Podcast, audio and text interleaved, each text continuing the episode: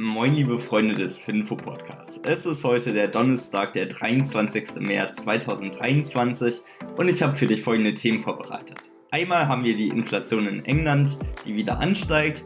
Wir haben GameStop, die hier scheinbar wieder zur Meme-Aktie geworden ist. Wir haben die First Republic Bank und wir haben dann nochmal die Credit Suisse, weil die Bonuszahlungen sind hier eingefroren worden. Wir beginnen jetzt aber direkt ohne Umschweife mit dem ersten Thema und zwar der Inflation in England, die wieder ansteigt.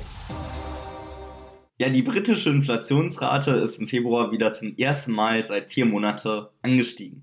Diese Entwicklung macht dann natürlich Druck auf die Bank of England, die Zinsen am Donnerstag wieder zu erhöhen. Der Verbraucherpreisindex ist nämlich im Februar auf 10,4% angestiegen im Vergleich zum Vormonat. Hier lag es bei 10,1%. Analysten hat das wirklich schockiert, weil sie hatten eigentlich für den Februar jetzt mit 9,9% erwartet. Das hat natürlich dann die Erwartungen verfehlt und somit ist jetzt auch wieder die Panik breit geworden, dass hier die Zinsen angehoben werden. Im vergangenen Oktober war die Inflation mit knapp 11,1% auf dem höchsten Stand in England seit über vier Jahrzehnten. Insbesondere die Preise für Restaurantbesuche, Lebensmittel und Bekleidung war hier in die Höhe geschossen. Jetzt aber hat man immerhin eine leichte Entlastung erfahren können in den Bereichen Freizeit, Kultur und auch bei den Kraftstoffpreisen. Dennoch ist die Inflation natürlich mit 10,4 Prozent sehr hoch. Das muss wieder runtergekühlt werden, da man ja auch das Ziel von 2 Prozent hat. Deswegen der Leitzins, der ist aktuell bei 4 Prozent. Er wird jetzt sehr wahrscheinlich am Donnerstag wieder erhöht, auch wenn man aktuell Probleme mit dem Bankensektor hat. Trotzdem muss das ganze Problem in den Griff bekommen werden und eine Leitzinserhöhung wird hier scheinbar nötig sein.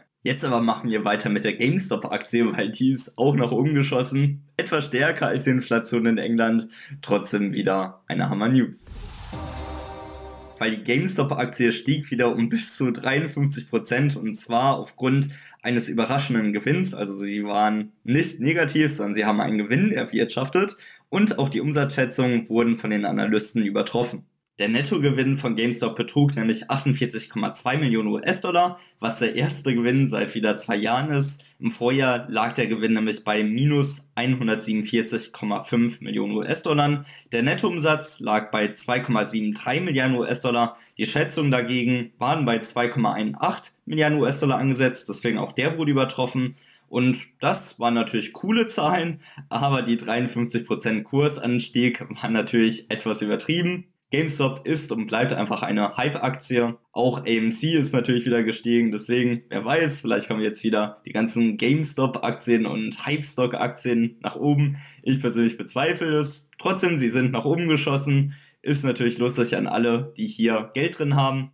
Und macht natürlich auch Spaß zu sehen, dass wieder Aktien nach oben schießen können. Dennoch, die Gaming-Industrie hat einige Probleme, weil laut dem Branchenforscher NPD Group und das hat natürlich nichts mit der politischen Partei zu tun. Die haben die Videospielverkäufe in den USA untersucht und rausgekommen ist, dass hier ein Minus von 5% vorlag, also 5% weniger Videospiele wurden im Jahr 2022 in den USA verkauft. Deswegen GameStop hat einige Probleme. Jetzt hat man natürlich tolle Zahlen abliefern können, ich persönlich bin gespannt, wie es da weitergeht. Wer weiß, vielleicht ist es ja auch noch in 10 oder 20 Jahren eine Hype-Aktie. Wer weiß. Wir machen jetzt aber weiter mit der First Republic Bank. Hier gibt es natürlich auch einige Schwierigkeiten. Ausgelöst wurde das Ganze ja durch die Silicon Valley Bank. Dann kam nochmal die Credit Suisse dazu. Aber auch die First Republic Bank hat einige Probleme in den Bankbilanzen.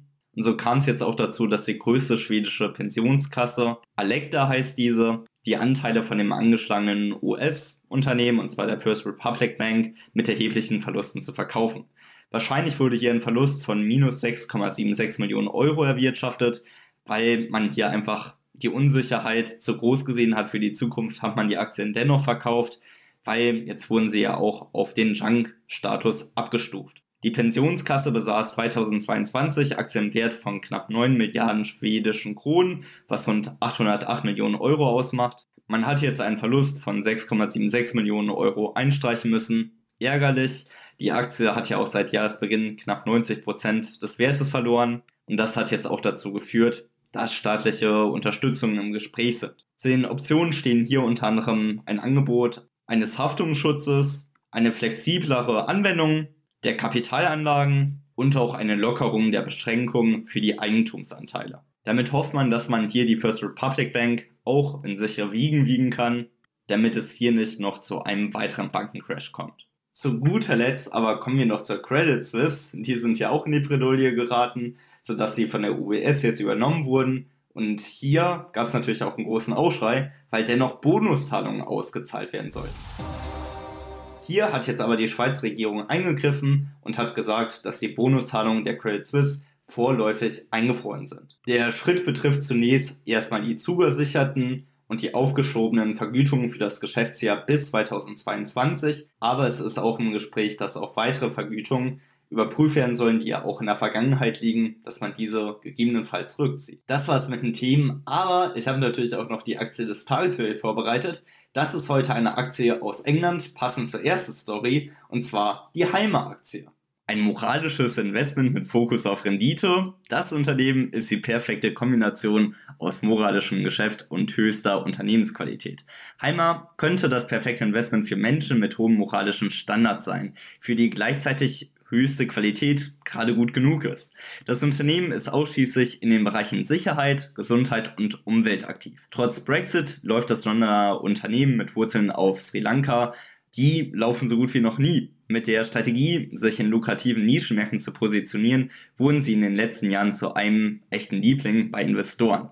Das Unternehmen hat seinen Ursprung auf Sri Lanka. 1894 wird die Nehalma Tea Estate Company gegründet. Sie produziert zunächst nur Tee, da dies durch das tropische Klima begünstigt wurde. Später fokussierte man sich auf die Anpflanzung von Kajuk, da dies profitabler war. 1950 wurde das Unternehmen auf der britischen Kolonie verstaatlicht und dann umbenannt. Der neue Name Halma Investment Limited und das Geschäftsmodell wurde ausgebaut. 1972 geht Halma an die Londoner Börse und mit dem eingenommenen Kapital werden mehrere Übernahmen im Bereich Maschinenbau, Elektrotechnik und so weiter und so fort finanziert, was dann auch die Grundlage für das heutige Geschäftsmodell ist. Fast 50 Jahre und 66 Akquisitionen später bietet Halma Produktlösungen für die Bereiche Prozesssicherheit, Infrastruktursicherheit, Umweltanalyse und Medizin an. Sie sind ein internationaler Industriekonzern für Nischenmärkte. CEO des Unternehmens ist Andrew Williams, er ist seit 2005 im Amt und ist seit 1994 bei Halma.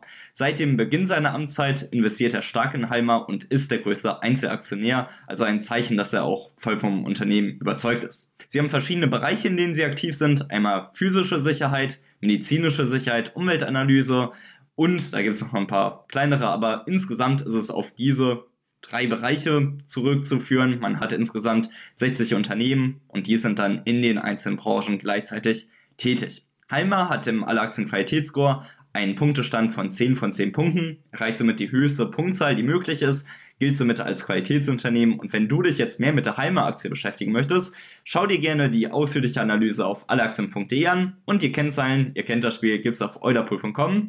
Schaut es euch gerne einmal an. Wir sehen uns dann morgen in der morgigen Episode des Finfo Podcasts. Ich freue mich auf dich. Mach's gut. Ciao.